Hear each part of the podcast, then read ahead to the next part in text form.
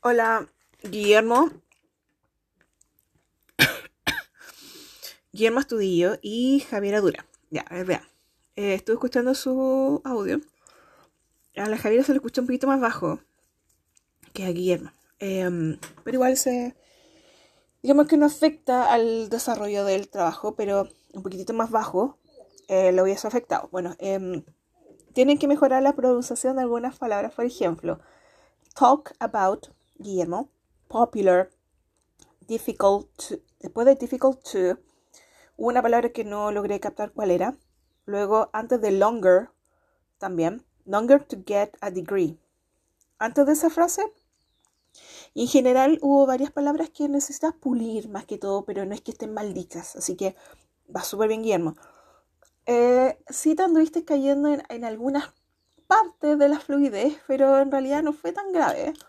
En relación a, por ejemplo, a, mm, al, por ejemplo, a Javiera, em, leading message in the majority student specialist, different, después de different, no, no, no logré comprender qué lo que quería, eh, cuál era la palabra, percentage, uh, humanist, um, due to, después de la palabra due to, eh, habían palabras que honestamente no, no lograba entender, eh, que ni siquiera en contexto qué es lo que quería, cuál era la palabra y qué es lo que estaba tratando de, informar.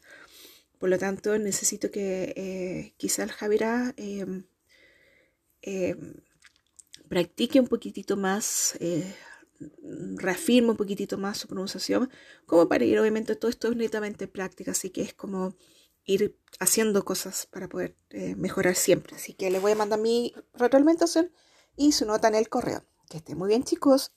Bye.